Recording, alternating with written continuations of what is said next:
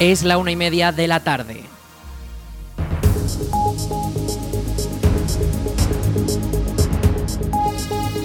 Buenas tardes, jueves 30 de noviembre comenzamos el espacio para la información local en el 107.4 de la FM. Les habla Rich Gómez, aquí que arranca una nueva edición de la Almunia Noticias.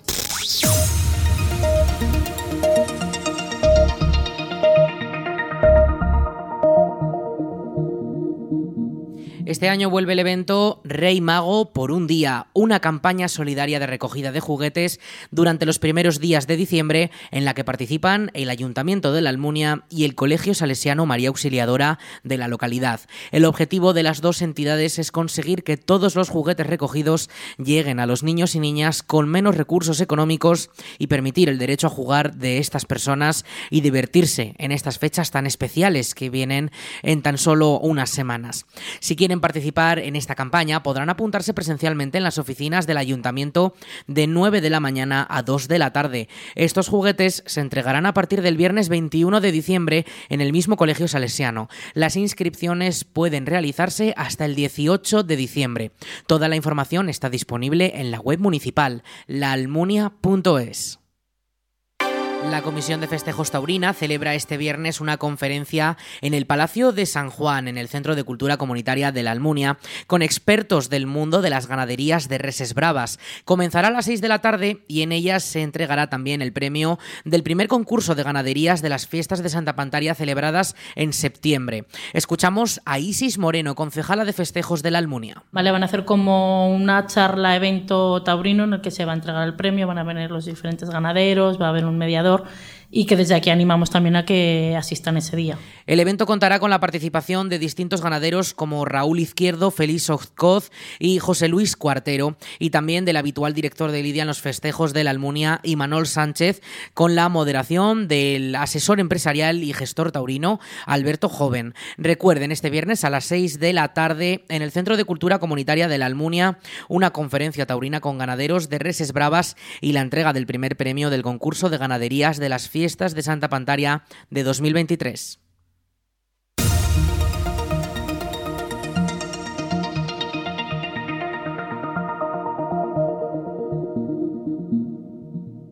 Varias localidades de Valdejalón se enfrentan a una oleada de robos en viviendas vacías. Los ladrones aprovechan que no hay nadie en las casas y entran para sustraer las joyas y el dinero que encuentran.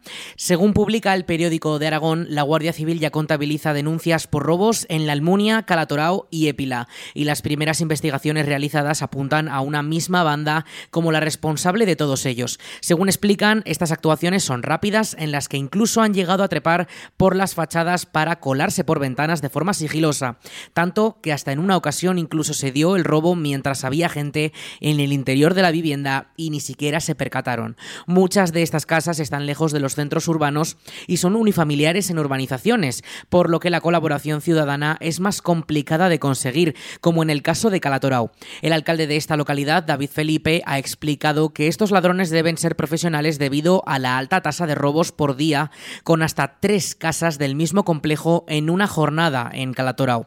Por su parte, en Épila, el alcalde y también presidente comarcal Jesús Bazán ha adelantado que van a solicitar de nuevo a la delegación del gobierno la presencia de más guardia civil en la zona.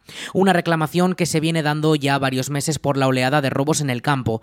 Por el momento, el consistorio de Épila ha puesto a disposición de las autoridades las grabaciones de las cámaras de videovigilancia de las calles de la localidad.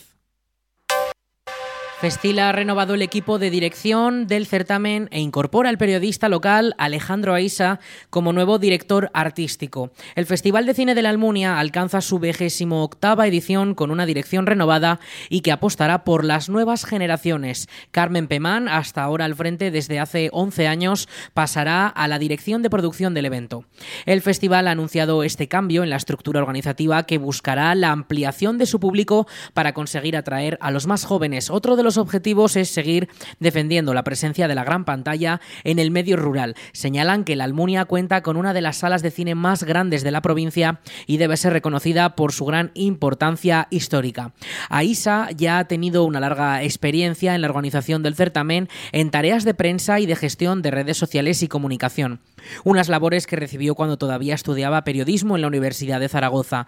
En el plano profesional, AISA lleva vinculado desde 2015 a los informativos de Aragón Televisión, mediante la productora Chip Audiovisual que lleva a cabo el contenido de estos espacios informativos. Por su parte, Carmen Pemán ha permanecido en la dirección desde 2012 junto a la periodista almuniense Raquel Viejo, un equipo que en la edición número 18 revolucionó el certamen con su transformación en Festila y que ahora culmina con la incorporación de nuevas generaciones en la dirección. Para Pemán, este cambio completa la ampliación generacional del festival y AISA ha señalado que es un reto y una responsabilidad, pero también una gran ilusión, ya que tanto el periodista como el festival se han visto crecer mutuamente. La nueva dirección ya trabaja en la próxima edición de mayo que se celebrará del 4 al 11 de ese mes y que ya cuenta con los plazos abiertos para presentar los trabajos a los habituales concursos. El tema monográfico se desvelará durante los próximos meses y esta nueva edición será la primera tras el reconocimiento como actividad de interés turístico de Aragón por parte del Gobierno de Aragón. Este reconocimiento se suma a la labor junto al cargo como festival colaborador en la preselección de cortometrajes para los premios Goya.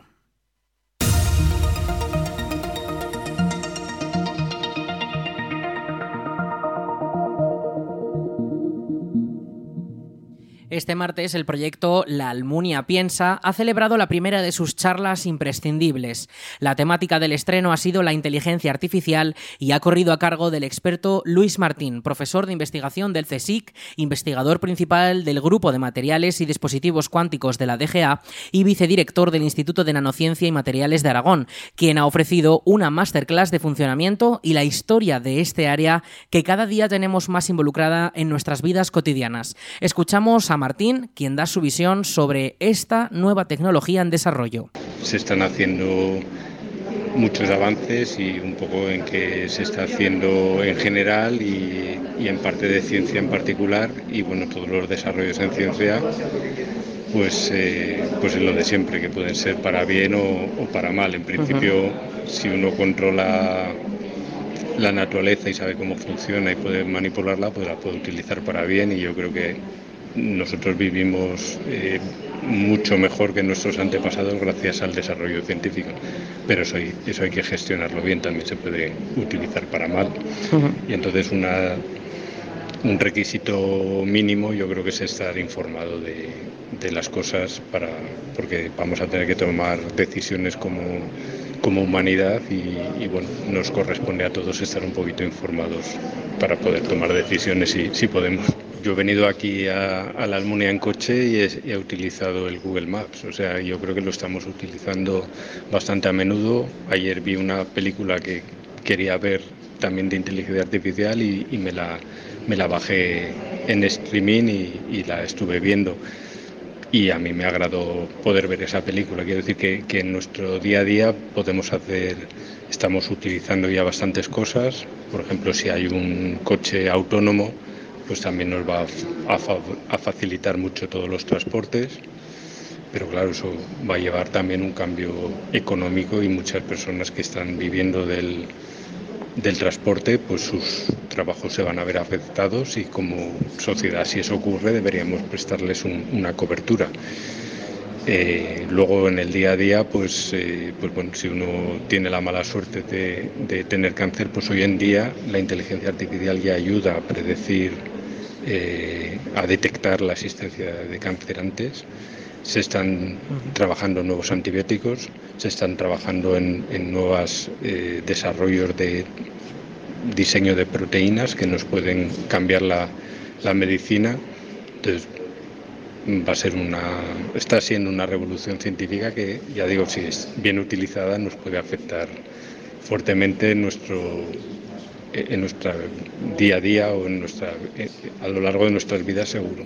Los asistentes han podido empaparse de los conocimientos del experto en esta tecnología, quien ha ido mucho más allá de explicar su funcionamiento y ha finalizado respondiendo a las preguntas de los asistentes al Salón de Actos del Centro de Cultura Comunitaria de la Almunia. Las charlas imprescindibles de la Almunia Piensa es un proyecto impulsado por el Partido Socialista de la localidad con el que quieren hacer accesible a los ciudadanos de a pie los conocimientos en temáticas que no tienen tanta repercusión, pero que están muy presentes en nuestra vida diaria Marta Gracia, portavoz del PSOE La Almunia, ha valorado positivamente el estreno del proyecto. Estamos muy contentos de la respuesta que ha tenido la iniciativa de La Almunia Piensa, esta primera charla imprescindible.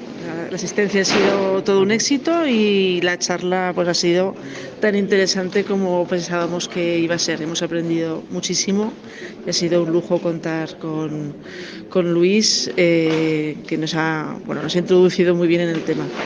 Así que nada, estamos pensando ya en las, en las siguientes charlas que podamos organizar, pero ya para probablemente ya para el año que viene, para principios del año que viene. Las siguientes fechas se anunciarán próximamente y se darán ya a comienzos de 2024. Entre otras temáticas de estos encuentros con expertos ya avanzan que podrían ser las fake news y la desinformación o la creación de contenidos digitales como son los podcasts. La A2 y carreteras cercanas volverán a sufrir afecciones por obras de reacondicionamiento en tramos cercanos a la Almunia este miércoles y jueves. El primero de los días, el puente de la autovía en dirección Ricla permanecerá cerrado por trabajos en el vial inferior. Si bien la autovía no se verá afectada, sí permanecerán cortadas las dos salidas para entrar a la Almunia o coger la carretera de Ricla, la A121, ya sea viniendo desde Madrid o desde de Zaragoza. Como alternativas, los usuarios podrán acceder a esta carretera en dirección Magallón para ir a Ricla, eh, mediante la dirección Calatorao y coger cualquiera de las otras entradas para entrar a la Almunia. De cara al jueves, las restricciones se darán en la salida de la autovía hacia la Almunia y Calatorao en el carril dirección Zaragoza. Esta salida permanecerá cortada por mejoras en el firme de la carretera. La alternativa para esta afección será la salida de Ricla hacia la A121. Recuerden que la zona permanecerá en obras este miércoles y jueves. Tengan mucha precaución y sigan todas las indicaciones de tráfico. El Ayuntamiento de la Almunia ha informado que la próxima fecha de renovación del DNI será este viernes 1 de diciembre de 10 a 11 de la mañana en el Salón de Plenos del Ayuntamiento de la Almunia, en la Plaza de España. Para poder acudir es necesario tener cita previa. Esta puede solicitarse en las oficinas del Ayuntamiento o llamando al teléfono 976 600 076. Lo repetimos, 976 600 076.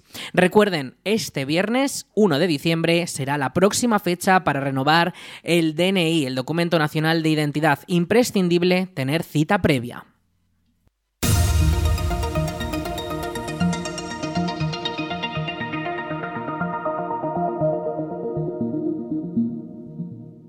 El Club de Lectura de la Almunia ha organizado un coloquio para comentar la novela Alicia en el País de las Maravillas, una presentación que correrá a cargo del integrante de la asociación, Agustín Sánchez, quien analizará la mítica obra de Lewis Carroll, un cuento inicialmente para niños y que con el tiempo ha sido tomado como una crítica ácida a la sociedad de su época. La obra cuenta con páginas repletas de personajes y situaciones insólitas que ocurren en un mundo de fantasía y que desafía la lógica y el lenguaje. La cita será el martes 5 de diciembre a las 8 de la tarde en la Biblioteca Municipal de la Almunia, con entrada libre para todos los asistentes que estén interesados en conocer el trasfondo y el análisis de esta obra tan conocida. La Navidad ha llegado a la biblioteca de la Almunia y todos los niños ya pueden ir a dejar su adorno para construir un árbol de Navidad comunitario. Todos los jóvenes lectores de la localidad pueden llevar su adorno navideño hecho por ellos mismos para decorar el árbol que la biblioteca tendrá expuesto en la sala. Además, todos los que participen recibirán una papeleta con la que podrán participar en un sorteo de fabulosos premios. Escuchamos a Alicia Pardillos, bibliotecaria de la Almunia. Sí, es una actividad que hemos planteado para los más pequeños aunque luego os haré un apunte para que veáis que no solamente es para ellos, y es para que decoren entre todos el árbol de Navidad de la biblioteca. Se trata de que traigan un adorno navideño hecho por ellos mismos, eso es el único requisito indispensable, que lo, hagan ellos mismos, sean ellos quienes los confeccionen y que sea de temática navideña, para colgar en nuestro árbol. Cada uno que venga y traiga eh, se llevará una papeleta para participar en un sorteo. Hay dos categorías, infantil y primaria, y se harán dos sorteos. La campaña estará activa hasta el martes 12 de diciembre y pueden participar todos los niños de infantil y primaria llevando su adorno. La única condición es que lo hayan fabricado con sus propias manos. Este próximo sábado el Salón Blanco acogerá al grupo Abatano con su espectáculo benéfico en favor del proyecto Música para Salvar Vidas. El evento comenzará a las 8 de la tarde y en él podremos disfrutar de las voces gospel, danzas y ritmos africanos. La función contará con la colaboración del grupo Los Ugandan Sticks, quienes pondrán toda la percusión para hacernos pasar un fantástico rato. Escuchamos a Elizabeth, integrante de Abatano vais a tener un macro espectáculo porque como están los Ugandan Sticks y que son tan espectaculares, solo hemos mezclado una vez en Valladolid hace años a Batano y, los Ugandan Sticks y todo el mundo quedó flipado. Así que os va a encantar. Recientemente el grupo se ha hecho conocido por su participación en el programa de televisión Got Talent, donde han alcanzado la fase final de la competición. Además, todo lo recaudado en este espectáculo será para ayudar a los niños de Uganda para poder tener una mejor educación. Las entradas cuestan 10 euros y ya pueden adquirirse en aragontickets.com y una hora antes de comenzar el espectáculo en taquilla.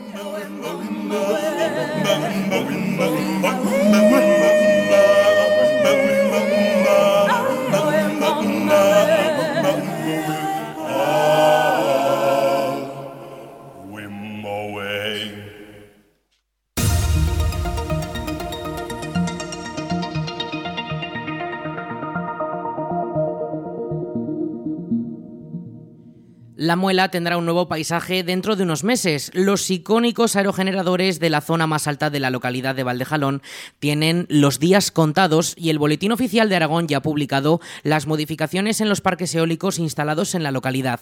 Estas infraestructuras de los parques eólicos Aragón, la Muela 2 y la Muela 3 tendrán una inversión de 27,3 millones de euros según las previsiones iniciales. Estas obras cambiarán por completo el paisaje de la población, ya que de los 81 aerogeneradores que hay actualmente en esa zona pasarán a ser tan solo seis y todos ellos estarán en parcelas propiedad del Ayuntamiento de La Muela. A pesar de reducir en gran cantidad el número de estos gigantes por donde también cruza la A2, los parques eólicos afectados serán capaces de generar más electricidad de la que actualmente producen, pero con un menor impacto paisajístico. Actualmente este proceso todavía permanece en tramitación con la solicitud de información pública, la autorización administrativa previa y el estudio de impacto ambiental, los cuales tienen plazos para alegaciones hasta el 28 de diciembre de 2023. Con este paso, Aragón dice adiós a uno de los primeros parques de aerogeneradores que se instalaron en la comunidad y en nuestra comarca de Valdejalón y que ahora dejan paso a infraestructuras similares, pero con mayor capacidad productiva.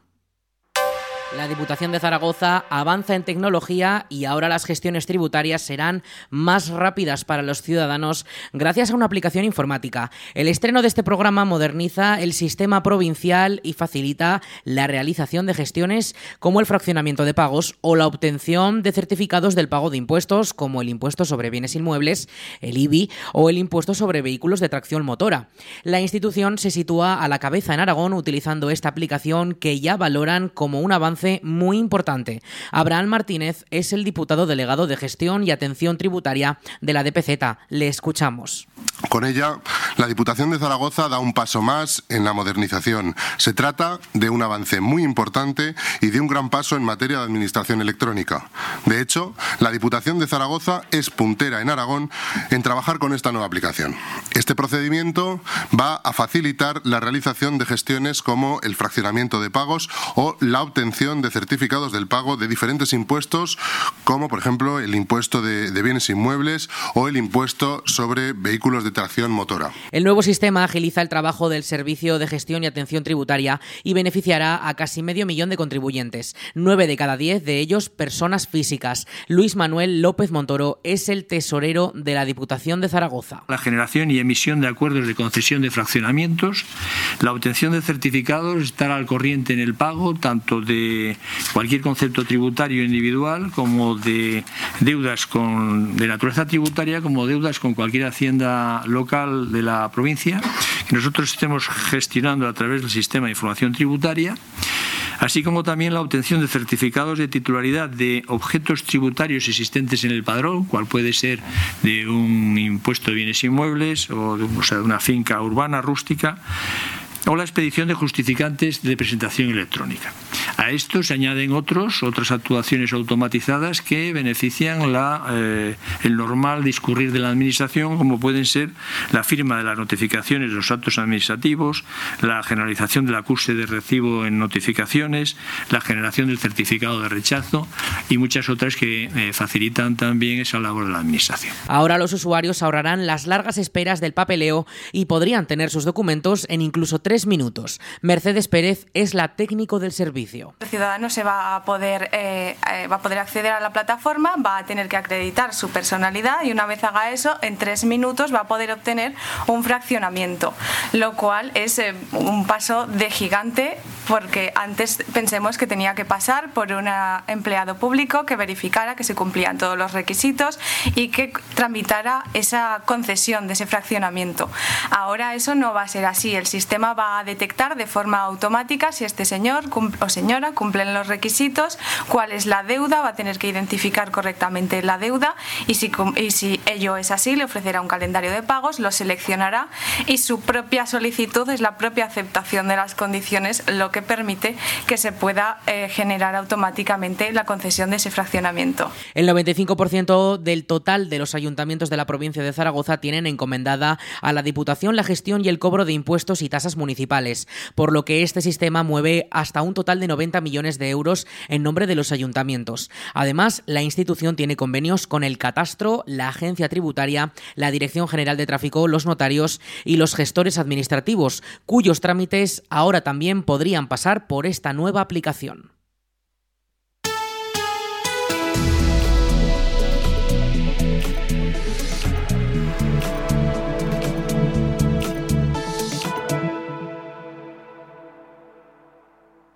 Vamos con la información del tiempo. Este jueves 30 de noviembre acabamos el mes con temperaturas máximas de unos 20 grados, un poquito más altas de lo habitual, y con temperaturas mínimas que se quedan en torno a los 12. Además acabamos el mes también con lluvias. Vamos a tener posibles precipitaciones de cara a esta tarde, las primeras horas de la tarde, pero sobre todo durante las últimas horas de esta jornada y la próxima madrugada. Un 100% de probabilidad de que caigan, aunque sea algunas gotas, según avanza la Agencia Estatal de Meteorología, y una situación que se podría repetir durante mañana viernes, durante las primeras horas de la jornada, hasta media tarde e incluso podría extenderse durante las primeras horas de la tarde. Esas precipitaciones ya de cara a final de este viernes irán remitiendo y tendremos un fin de semana bastante más tranquilo, aunque eso sí, más fresco porque bajan las temperaturas.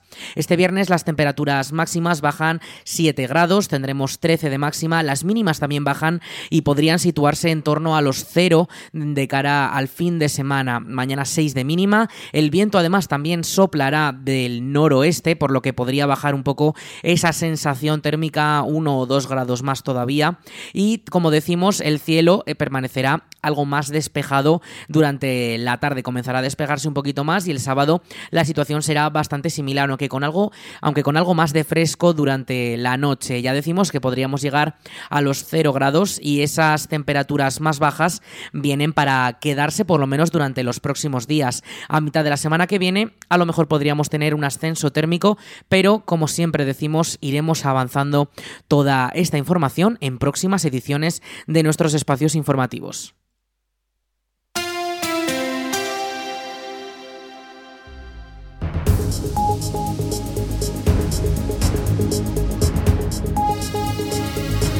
Y hasta aquí toda la información local en el 107.4 de la FM, en la Almunia Radio, con nuestro informativo La Almunia Noticias.